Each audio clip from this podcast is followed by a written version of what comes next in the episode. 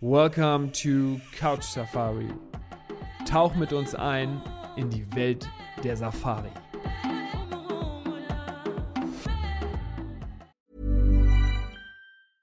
Hey, I'm Ryan Reynolds. Recently, I asked Mint Mobile's legal team if big wireless companies are allowed to raise prices due to inflation. They said yes. And then when I asked if raising prices technically violates those onerous two-year contracts, they said, "What the f*** are you talking about? You insane Hollywood ass."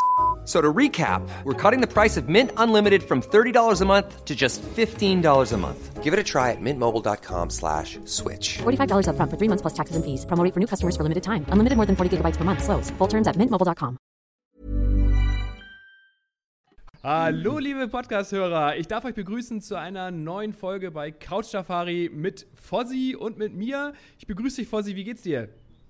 Ja, sehr gut, Paddy. Dankeschön. Äh, diesmal wird tatsächlich aus Afrika. Ich weiß, bisher war es ja immer äh, irgendwo aus England oder Deutschland und so, weil wir unterwegs waren. Aber jetzt tatsächlich aus Afrika, aus Südafrika, Hout Bay. Das heißt, ich entschuldige mich für das Vogelgezwitscher im Hintergrund. Aber äh, ja, jetzt ist es wirklich mal live aus Afrika. Super. Ich bin absichtlich jetzt mal ganz kurz leise, um zuzuhören.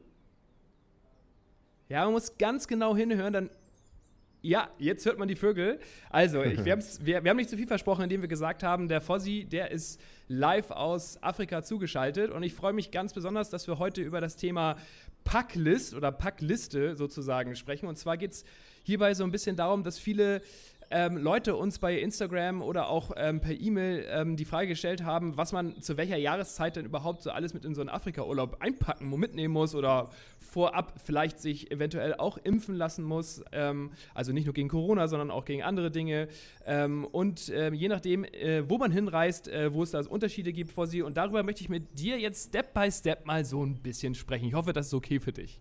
Ja, äh, macht absolut Sinn und, und wie du auch schon gesagt hast, es ist äh, viele Fragen, äh, viele stellen diese Frage und ähm, es ist ja was anderes wieder, als wenn man nach Spanien fliegt und, und weiß, man packt eine Badehose, ein T-Shirt und, und Pullover ein. Da geht es noch ein paar wichtige Dinge, die man mit dabei, dabei haben muss. Äh, und eben, wie gesagt, auch die Vorbereitung mit, was brauche ich wirklich, auch medizinisch oder, ähm, oder äh, ja, Pässe, all, all, diese Fragen, die, die, die viele haben. Ich glaube, das äh, ist total wichtig, die mal hier zu beantworten es ist ja überall ein bisschen anders und unterschiedlich. Du hast es gerade den Spanienurlaub wieder gerne als Vergleich äh, genommen.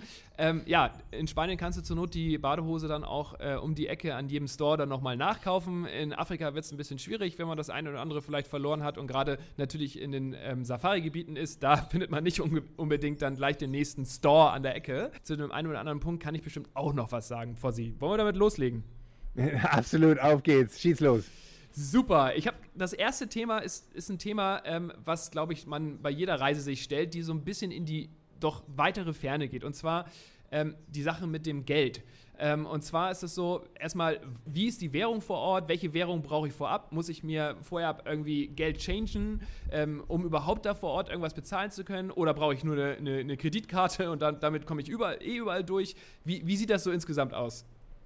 Äh, eine sehr, sehr gute Frage. Ähm, und zwar als Pauschalantwort ähm, gilt generell, dass der US-Dollar, äh, wenn man Cash mitnehmen möchte, äh, die gängige Währung ist in den Camps. Man muss sich ja vorstellen, dass, wenn ich so eine Safari mache, dass ich äh, selten äh, sehr viel Zeit in den Städten oder Hauptstädten verbringe.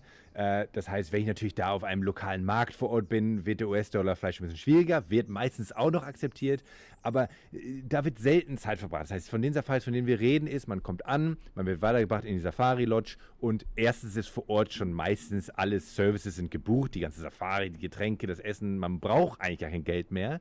Aber wenn man zum Beispiel in dieser Lodge, in diesem Camp noch was kauft, ob es ein Souvenir ist oder ein T-Shirt oder was die da anbieten, kann man das entweder immer in US-Dollar oder natürlich dann auch mit Kreditkarte machen. Und das ist schon mal so pauschale Antwort, weil bevor wir hier jetzt, jedes Land hat ja eine eigene Währung. Das heißt, ja, zwischen, genau. das heißt, bevor ich jetzt vielleicht hier anfange, über die ähm, 20 verschiedenen Währungen in den Safari-Ländern zu reden, würde ich sagen, ist man immer gut dabei, wenn man natürlich eine Kreditkarte hat. Äh, Visa-Card interessanterweise aus meiner Erfahrung auch mit Gästen häufiger besser als Mastercard. Nicht, also jetzt, wenn man ins, ins Detail geht, kann das mal einen Unterschied machen. Okay. Ähm, aber generell ist der US-Dollar eine sehr akzeptierte Währung überall. Und ähm, insofern ähm, ist das, äh, ist es immer gut, wenn man, ich sag mal, so ein paar hundert Dollar in der Tasche hat. Einfach weil, ja, weil man ja auch nicht weiß, ob direkt am Flughafen immer dann die nächste äh, ATM, die, äh, der Geldautomat direkt immer funktioniert und ob man was ziehen kann oder will oder Zeit hat. Oder ähm, insofern ist es gut, wenn man da ähm, präpariert ist mit, ähm, mit äh, paar hundert US-Dollar und, und einer Kreditkarte, dann kommt man eigentlich überall durch. Sauber. Das heißt aber, das ist ja so ein bisschen wie bei uns hier zu Hause auch. Also Ja. jeder geht ja aus der Haustür mit einem Portemonnaie, wo er auch den einen oder anderen Euro drin hat äh, Ja. und meistens nicht nur die Kreditkarte. Klar, es gibt Länder, Ja. ich war zum Beispiel mal in Kanada, das, da, brauch ich, da brauchte ich kein bisschen ähm, ähm, sozusagen Bargeld, sondern da, da brauchst du nur die Karte. Die haben dich schräg angeguckt, wenn du da bar gezahlt Ja, hast. genau. Ähm, Ja. Aber es ist ähm, dann ja schon mal relativ einfach zu sagen, okay, ich wechsle mein Geld, mein Euro, dann in ähm, US-Dollar und damit komme ich Ja. überall klar. Da können wir ein Ausrufezeichen hintersetzen, ne? Absolut. Ich meine, es, es kann auch, ich habe das ja häufig erlebt, auch mit, mit Gästen vor Ort, die dann sagen, ja, ich habe hier Dollar, aber ich, auf dem Weg zum lokalen Airstrip, Flug, Flughafen, ähm, da ist so ein kleines Dorf und da gibt es so einen kleinen, kleinen Stand und da will ich ein bisschen Souvenir kaufen und die nehmen dann halt nur den lokalen Quatscher oder den lokalen Pooler oder was. Ja, dann helf, haben wir immer als Lodges vor Ort geholfen, haben gesagt, hier komm, gib mir 20 Dollar, dann ist hier, kriegst du dafür deine 200 Quatscher oder was auch immer die Währung war. Ähm, und dann hast du, das heißt, die Währung wird man eh nie in Deutschland bekommen, wechseln können.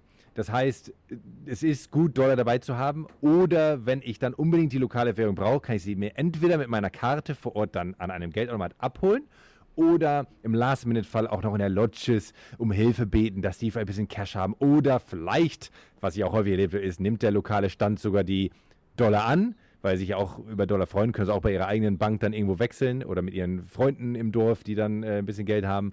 Ähm, und man kriegt natürlich als Wechselgeld wahrscheinlich keine Dollar zurück, sondern die lokale Währung oder gar kein Wechselgeld zurück. Aber ähm, das sind dann so, gibt es so manche witzige Stories, wo dann auf einmal äh, das Souvenir anstatt 1 Dollar auf einmal 10 Dollar kostet, weil natürlich kein Wechselgeld da war. Aber das äh, führt dann eher zu Schmunzeln. Aber insofern ähm, keine Panik, wenn man losreist. Es ist sehr, sehr gut mit US-Dollar loszufliegen und einer Kreditkarte und dann ist man eigentlich immer auf der sicheren Seite.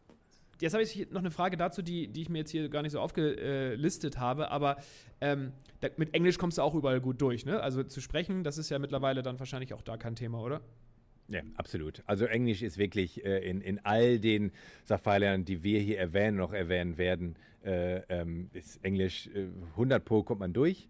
Ähm, und gut, und dann ist eben die Frage, wenn man natürlich gar kein Englisch kann, ob man dann einen deutschsprachigen Reiseleiter oder Guide dabei haben möchte. Aber wenn man Wie zum Beispiel Englisch- Mario Voss.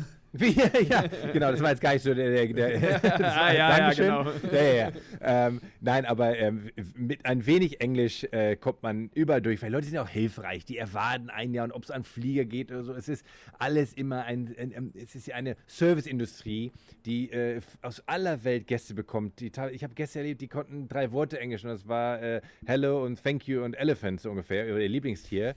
Und die verstehen dann vielleicht nicht viel von der Erklärung von dem Guide auf Englisch, aber haben t- trotzdem eine fantastische Zeit. Und insofern ist es, ähm, je mehr man Englisch spricht, desto besser, oder je mehr man versteht. Aber äh, ein bisschen ist sicherlich hilfreich.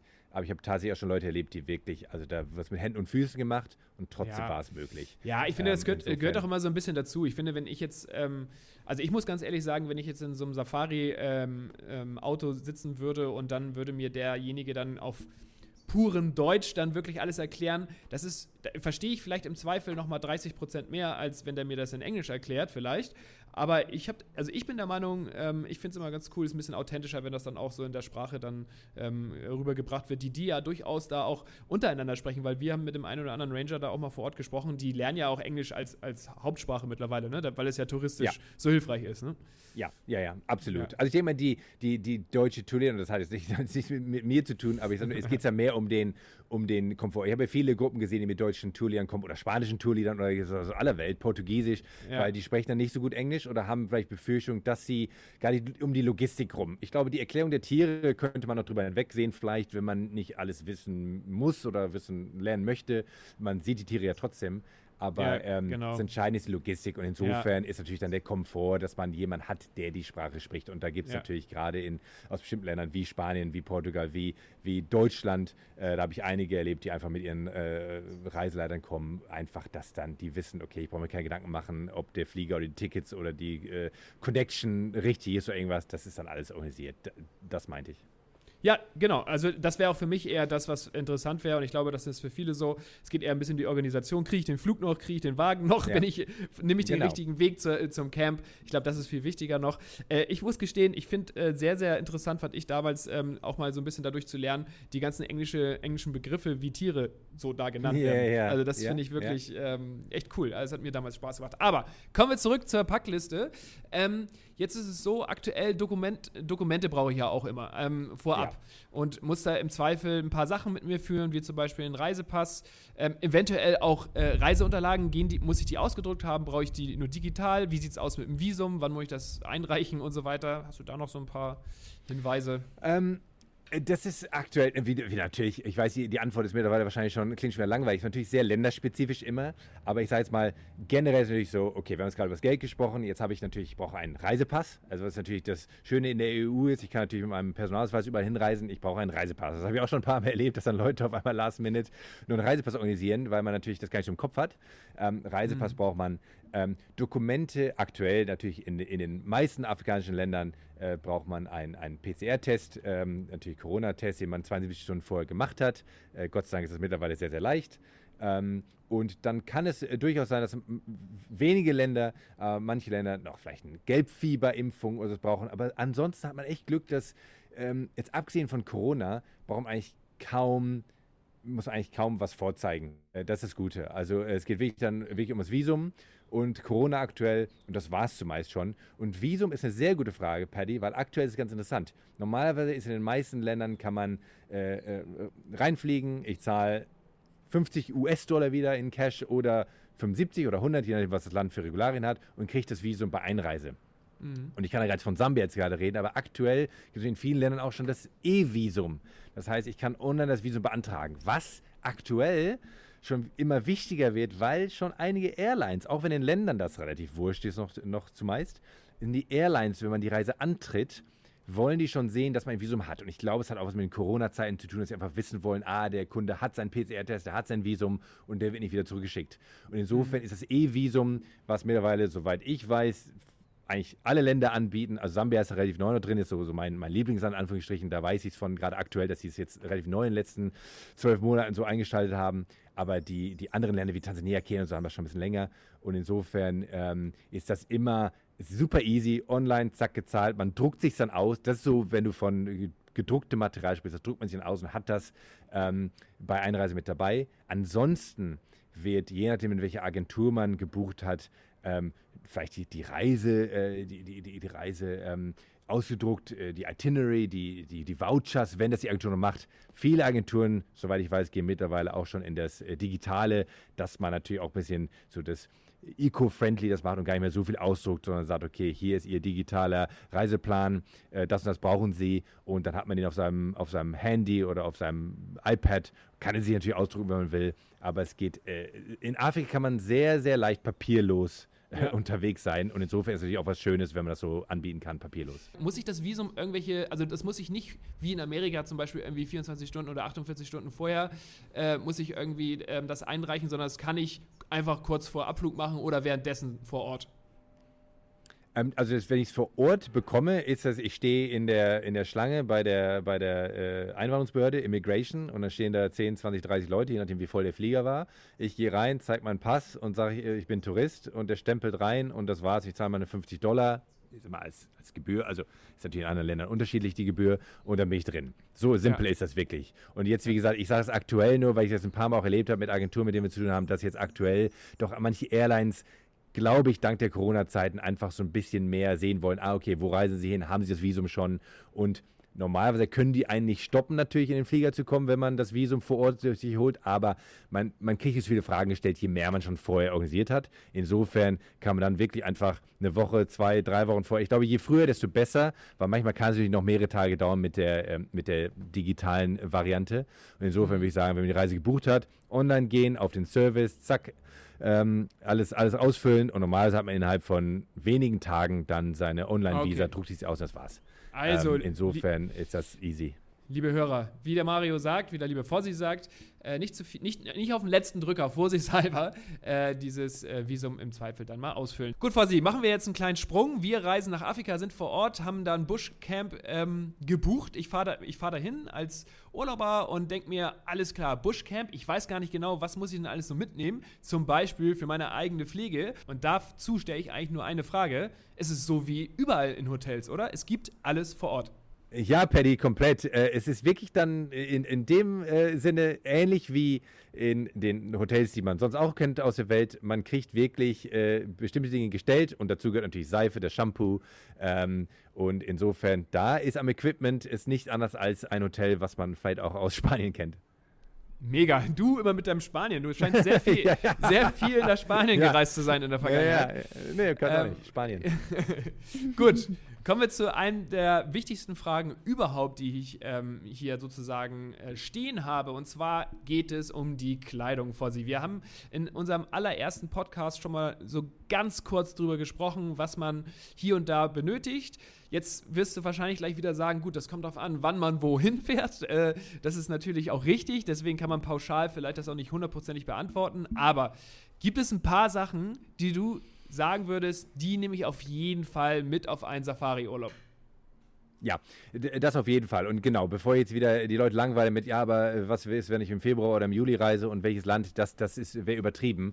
Generell gibt es Dinge, die einfach ähm, Sinn machen auf jeder Safari. Und dazu gehört erstmal äh, ganz viel das Schuhwerk. Und viele, ganz interessant, viele würden immer sagen, ja, ich muss ja nur mit festem Schuhwerk rumlaufen, weil überall äh, sind Schlangen und Skorpione und ich muss immer äh, meine knöchelhohen Schuhe haben.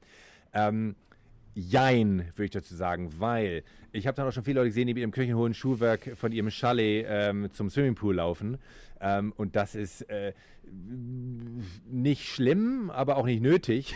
Insofern würde ich mal sagen, es ist super, diese Art Turnschuhe. Knöchelhosen ist natürlich sehr, sehr gut, weil ähm, wenn man eine zum Beispiel eine zu Fuß Safari, deswegen werden dieses, wird das Schuhwerk immer erwähnt, wenn man zu Fuß unterwegs ist auf einer Safari, natürlich ist es dann, braucht man nicht in Flipflops rumlaufen.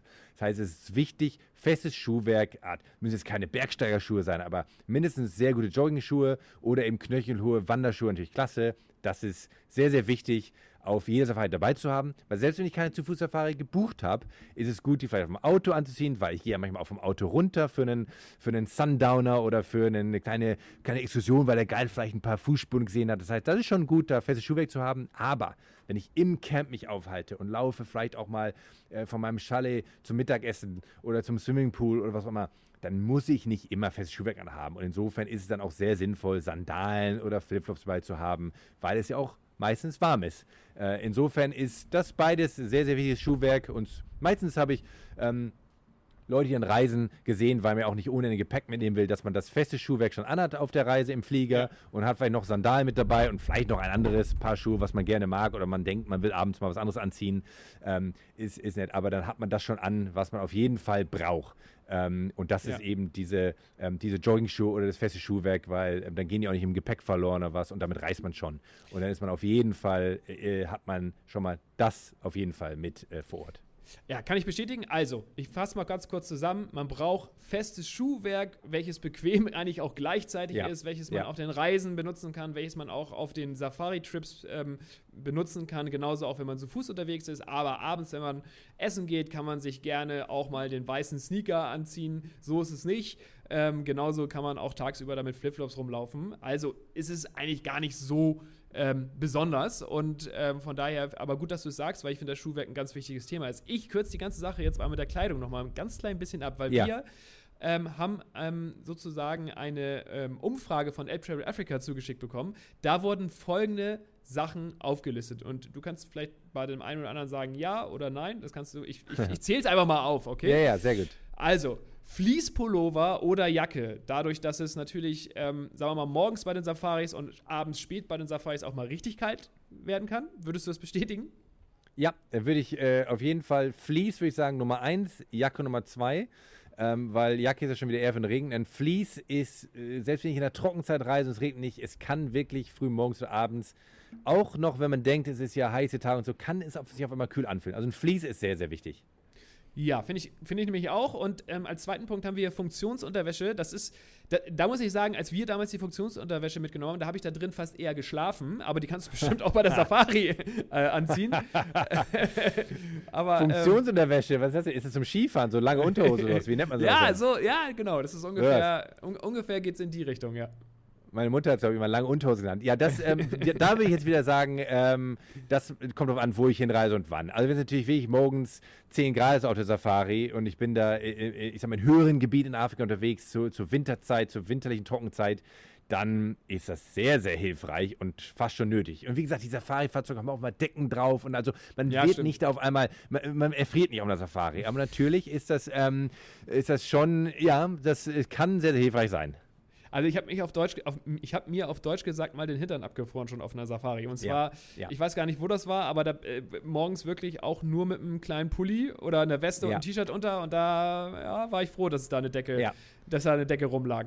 Gut, dann steht. Äh, vor allem, weil man, natürlich, sorry, wenn ich unterbreche, aber vor allem, weil man morgens aufsteht und denkt, ach ja, es ist ja schon so 15 Grad und es ja ganz angenehm und äh, äh, Mittag soll es ja auch 28 werden, aber wenn man auf dem Auto sitzt, offenes Auto und man fährt auf einmal auch durch, ich sag mal so Flusslandschaften oder, oder buschige Gegend, wird es auf einmal 12 Grad, 11 Grad und sitzt auf dem T-Shirt im Auto. Das ist wie, fühlt sich an wie Antarktis. So, dann äh, steht hier, ähm, dass natürlich das, hier wird es genannt das Outdoor-Shirt. Ich gehe so ein bisschen davon aus, dass damit gemeint ist, dass natürlich ein T-Shirt so ein bisschen in den typischen Safari-Farben, ne, man will ja so ein bisschen dazugehören, ne, farbtechnisch ja. hatten wir das ja eh schon mal besprochen. Ja. Das ist ja auch sehr, sagen wir mal, man muss jetzt nicht extra sich loslegen und beim den Globetrotter leer kaufen, um alles in, ja. in Sand, Sand- oder Greyfarben kaufen oder Khaki-Farben, aber kann, also passt gut, ne? Ja, ich, ich nehme mal gerne das Beispiel von den Gästen, die dann nur ihre drei pinken T-Shirts mitgebracht haben. Das ist, äh, ähm, das ist nicht so nur sinnvoll, vor allem, weil man damit nicht zu Fußsafaris machen kann. Auf dem Auto ist es eher ja, wird man noch äh, aufs Auto gelassen, aber es ist natürlich, sieht nicht, äh, so ein bisschen, es soll in die Natur reinpassen, das ist die Idee. Ich glaube, Outdoor-T-Shirt vielleicht ist damit auch gemeint, vielleicht schon die Longsleeves, also gerade ja. wenn Leute natürlich ein bisschen sonnenempfindlicher sind und äh, natürlich ist in der afrikanischen Trockenzeit, die Sonne steht dann auch um 9 Uhr, 10 Uhr hoch und äh, wenn ich weiß, ähm, natürlich kann ich mich auch mit Sonnencreme eincremen und so, manche äh, mögen es auch gerne, wenn sie dann ein bisschen braun werden auf dem Auto, schön, aber manche sagen auch, nee, ich, hab, ich will mich aber schützen und äh, dann ist natürlich so ein langes Safari-Shirt, nenne ich es jetzt mal, aber es muss auch jetzt nicht direkt aus dem Globetor sein. Das reicht, wenn es ein grünes, ein graues, ein braunes, ein beiges, langes Hemd ist, was ich auch sonst in Deutschland vielleicht mal anziehe.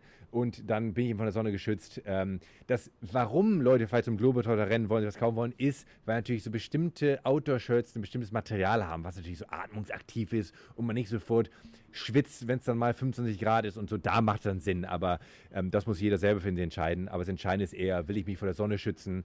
Ähm, will ich mich vielleicht auch vor abends mal, wenn da in der Gegend vielleicht ein paar Mücken sind, davor schützen, je nachdem, ob ich Angst habe, gestochen zu werden oder nicht. Nehme ich Malaria Prophylaxe, nehme ich nicht. Das sind ja auch wieder so Fragen. Insofern macht es Da kommen wir gleich Sinn. noch drauf. kommen wir gleich drauf zurück. Aber ja. es macht Sinn, schon ein, zwei langärmelige äh, Hemden dabei zu haben, als, als, äh, ja, als, als Schutz vor Sonne oder Insekten.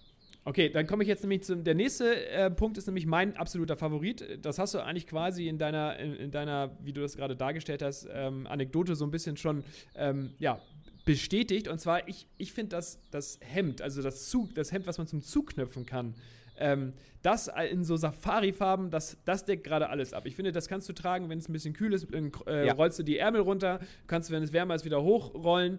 Ähm, du bist äh, zur Not auch geschützt vor Mücken und jetzt kommt eines der wichtigsten Punkte. Es sieht super stylisch aus. ja, absolut. Nein, man kommt in jeden Safari-Katalog, äh, wenn man ein Selfie macht. Ähm, nein, und, und dazu kommt noch jetzt noch ein riesen äh, Stylo-Punkt dazu, ist die Zip-Hose. Ich weiß, du hast mir noch keine Frage gestellt oh, dazu. Nee, die, das steht hier als nächster Punkt. Die typische Tracking-Hose. Die typische ja. Tracking-Hose, die man kurz ja. machen kann. Ne? Ja. Aber schau, jetzt. jetzt Ohne jetzt die kann man nicht auf Safari, oder? Ja, also sagen wir so, ich, ich, ich habe die, hab die nicht mehr, ich hatte die früher auch mal. Ähm, es, es ist halt, ähm, ist für mich auch was anderes, weil, weil ich hier lebe und, und dann hat man Shorts und eine lange Hose, je nachdem, wie man gerade äh, sich so fühlt. Aber das Gute ist halt wieder eine Hose, die kann ich im Flü Du siehst ja, die, äh, teilweise ist ja immer ganz witzig, wenn man so Leute sieht, die einchecken für eine Safari, schon in Frankfurt. Und mhm. dann siehst du, der Hut ist schon da, die Wanderschuhe und die Zip-Hose und das lange T-Shirt. Ja, aber die haben natürlich, wenn das, wenn das Gepäck verloren geht, wie wir gerade so halb witzig gesagt haben, haben die schon mal, schon mal eine, eine, ein Outfit schon schon mal parat für die, für die nächsten zehn Tage oder zwölf Tage oder was auch immer. Ja. Und insofern kann man darüber vielleicht ein bisschen schmunzeln. Aber das Gute ist, eine Zip-Hose ist natürlich toll, weil, wie du gerade gesagt hast, das Hemd runterkrempeln, hochkrempeln, aufknöpfen, was immer passt. Zip-Hose morgens lang, um 9 Uhr kurz. Genial. Und ich muss nicht nach Hause und duschen und mich umziehen. Insofern macht das schon alles Sinn. Und ob ich darüber äh, lache oder nicht, oder witzig, das, Nein, das das- ist völlig wurscht. Ja. Ähm, aber es macht schon, natürlich kann ich auch sagen, ich ziehe mir jetzt erst eine lange Hose an und wenn ich nach Hause komme, ziehe ich mir eine kurze Hose an. Das muss jeder selber für sich entscheiden. Aber es ist schon, es hat schon seinen Platz und ist auch nicht Zufall, warum sich das dann alle Leute von der Safari mal zulegen, weil es schon ähm, Sinn macht, weil man doch äh, häufig so Temperaturunterschiede innerhalb von zwei, drei Stunden erlebt und man denkt, uh, jetzt ist kühler, jetzt ist wärmer und dann kann man natürlich sich das da äh, schnell ändern, noch Ja. während man auf dem Auto sitzt und das ist schön. Pass auf, ich, ich muss mich jetzt auch outen. Ich habe zwar eben so ein bisschen auch drüber gelacht, äh, weil ähm, ich muss ganz ehrlich sagen, ich finde es tatsächlich, ähm, ich mag das ja, dass man sich auf diese Safari so einlässt, dass man sich klamottentechnisch auch sozusagen Ja. ein paar Sachen zu, zulegt dafür. Ähm, es bringt auch Spaß, ich, bin, ich gehöre auch dazu. Ähm, und diese Zip-Hose muss ich mich in der Tat auch outen. Hatte ich auch schon, finde ich auch Ja. ähm, komplett richtig. Mir sind die immer so ein bisschen, jetzt kommen wir ins, in, ins, in, von Hundertsten Ja, ins Tausendste, ins Detail. aber mir, mir, Ja. sind, mir sind die mir immer so ein bisschen zu dünn, deswegen kann ich dann irgendwie, dann ziehe ich lieber eine Ja. ganz lange Hose aus und krempel sie hoch. Aber das ähm, ist sozusagen im Detail. So, letztendlich äh, gehört, die auf, gehört die auf jeden Fall dazu. Ich gehe jetzt mal ein Ja. bisschen weiter runter. Ähm, hier steht zum Beispiel noch Kopfbedeckung. Was sagst du dazu? Ja. Kommt ein bisschen darauf an, in was für einem Auto du sitzt, ne? Ähm, genau, also ich, mein Kopfhörer macht immer Sinn. Also eine, eine Cappy oder eine, eine, einen Hut sollte man immer dabei haben, weil allein schon, ich rede wieder von der glorreichen Zu-Fuß-Safari, aber im Auto sitzen, die meisten Autos haben ein Schattendach. Aber es gibt auch manche, ähm, die sagen, wir machen kein Schattendach, weil wir wollen heute Abend noch äh, die Sterne beobachten und mit Schattendach geht das nicht. Oder man ist ornithologisch äh, versiert und will Vogel beobachten, dann ist Schattendach auch eher nervig, weil man die Vögel nicht richtig sehen kann. Und insofern äh, ist man sehr wahrscheinlich geschützt von der Sonne durch ein Schattendach, aber es, man muss immer eine Cappy dabei haben. Immer, auch wenn ein Schattendach dabei ist, weil die Sonne kann von der Seite kommen. Äh, äh, man kann in einem Safari-Auto sein, wo kein Schattendach ist. Man geht auch in eine Zu-Fuß-Safari. Man wird sich in der Sonne bewegen, ähm, äh, teilweise. Äh, und wenn es äh, um drei Uhr nachmittags ist, wenn man kurz am Pool liegt und, und ein Buch liest und man sitzt ein bisschen halb in der Sonne, immer ein Hut oder eine Mütze dabei haben. Immer. Ich glaube, das ist ja. Für jeden, eigentlich für jeden Urlaub, der in der Sonne stattfindet, sollte man das dabei haben. Egal, ob es Afrika ist oder nicht. Ja, finde ich auch. Ähm, ich, ich, ich, ich bilde mir mal ein, wenn man auch gerade mal mit der Kamera so ein bisschen unterwegs ist, dass das dann irgendwie auch ein bisschen hilft, ähm, Fotos zu schießen durch die Lichteinstrahlung, die sozusagen von Ja. oben kommt. So, jetzt kommen wir zu einem Thema, was mich ganz besonders begeistert. Ähm, und zwar äh, geht es so ein bisschen um, das, um die technische Ausrüstung, ähm, die man mitnimmt. Was brauche ich vor Ort? Was würdest du empfehlen mitzunehmen an technischer Ausrüstung? Und kann ich die vor Ort auch zum Beispiel aufladen? Übrigens, wie sieht es aus mit WLAN und so weiter?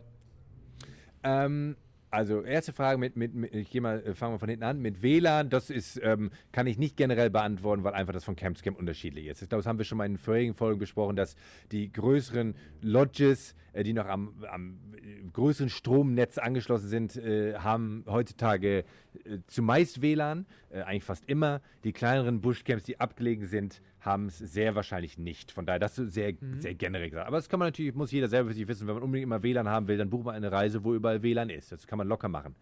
Ähm, Okay. Wie wir auch schon besprochen haben mit dem Swimmingpool und so. Das sind so persönliche Präferenzen, die kann man, das kann man daran ähm, genau äh, designen, den Trip darum. Äh, aufladen kann man mittlerweile überall.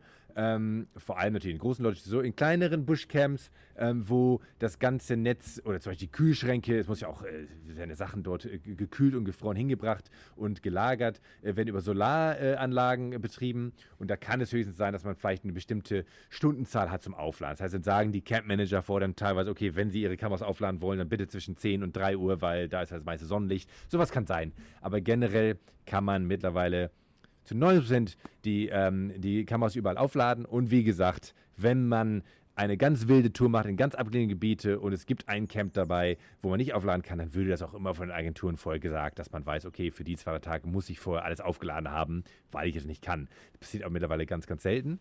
Ähm, und äh, jetzt habe ich die eigentliche Frage vergessen. Äh, Equipment, sehr gut.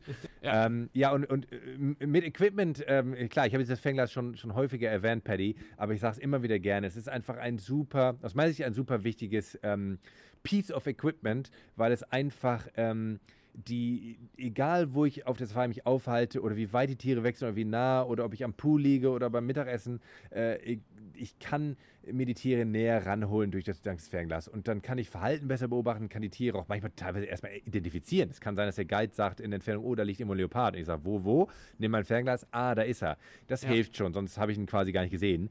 Und da würde ich immer sagen, Nummer eins ist ein Fernglas für mich. Kameras gibt es ähm, ganz viele Optionen. Es gibt die, die äh, halb profimäßig unterwegs sind und wollen die große, oder nehmen die große Canon mit und das große Objektiv oder große Nikon, was auch immer. Ähm, wer das hat, unbedingt mitnehmen, weil es ist natürlich ein, ein äh, die Landschaft und die Tiere und die ganzen Objekte vor ist natürlich eine Spielwiese an Ja. Fotografie, ist unfassbar. Kann ich bestätigen. Ja. Ähm, würde ich jetzt aber, wenn ich jetzt vorher nie an Fotografie interessiert war, würde ich sagen, bitte nicht kaufen. Das ist Ja. viel Geld. Dann habe ich auch schon Leute gesehen, die mit dem iPhone kommen, aber dann bitte nicht erwarten, dass man mit dem iPhone den Leopard in 50 Meter Entfernung ranzoomen kann. Ja. Ähm, dann ist es eher für Landschaften, Familienfotos und der Elefant, der neben dem Auto steht. Ähm, und insofern la- überlasse ich das jedem selber. Da kann man sich beraten lassen, was man erreichen will und, und, und was man da sich dann vielleicht kaufen möchte.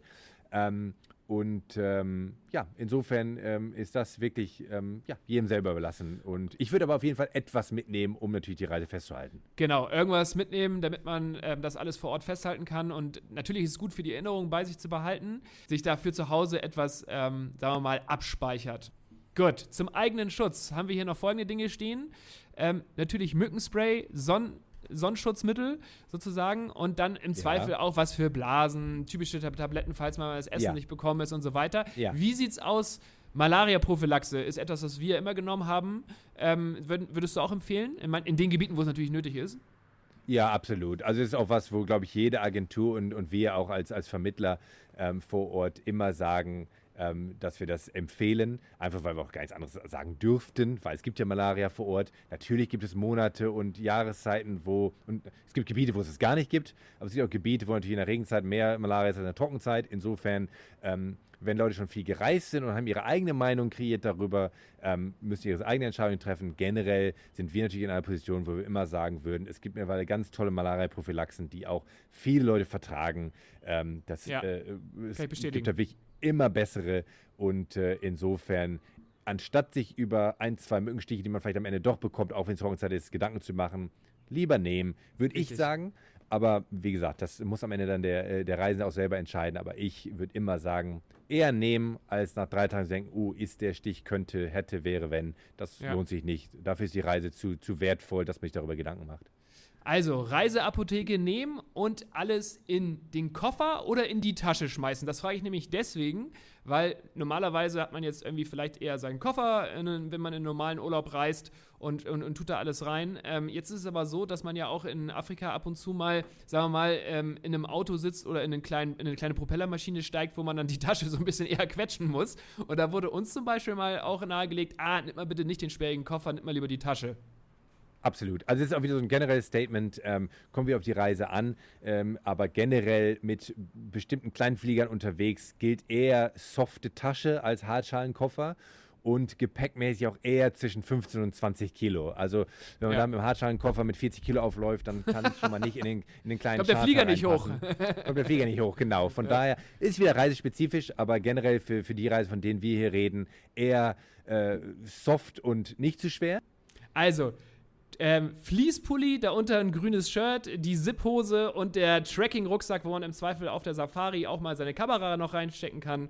Und den Rest äh, kann man dann auch gerne ähm, auf dem Flughafen liegen lassen. Den braucht man dann nicht Genau. unbedingt. Äh, damit kommt man dann sehr, sehr gut durch. Gut, Fossi, ich möchte mich äh, sehr bei dir bedanken für diese Folge. Es war ein bisschen was anderes. Es ging ein bisschen mehr um, um Sachen, die man für, für eine schöne Afrika-Reise braucht, anstatt davon zu erzählen, was wir alles schon so erlebt haben, weil das kommt, liebe Hörer, jetzt noch auf euch zu in den kommenden Wochen. Und ähm, ja, ich hoffe, ihr, seid dabei. Wir freuen uns. Vielen Dank vor Sie. Bis zum nächsten Mal. Und falls ihr euch schon mal ein bisschen inspirieren lassen wollt und einen Tipp von uns haben wollt, dann geht auf elbtravel-africa.com. Best Safari Experiences.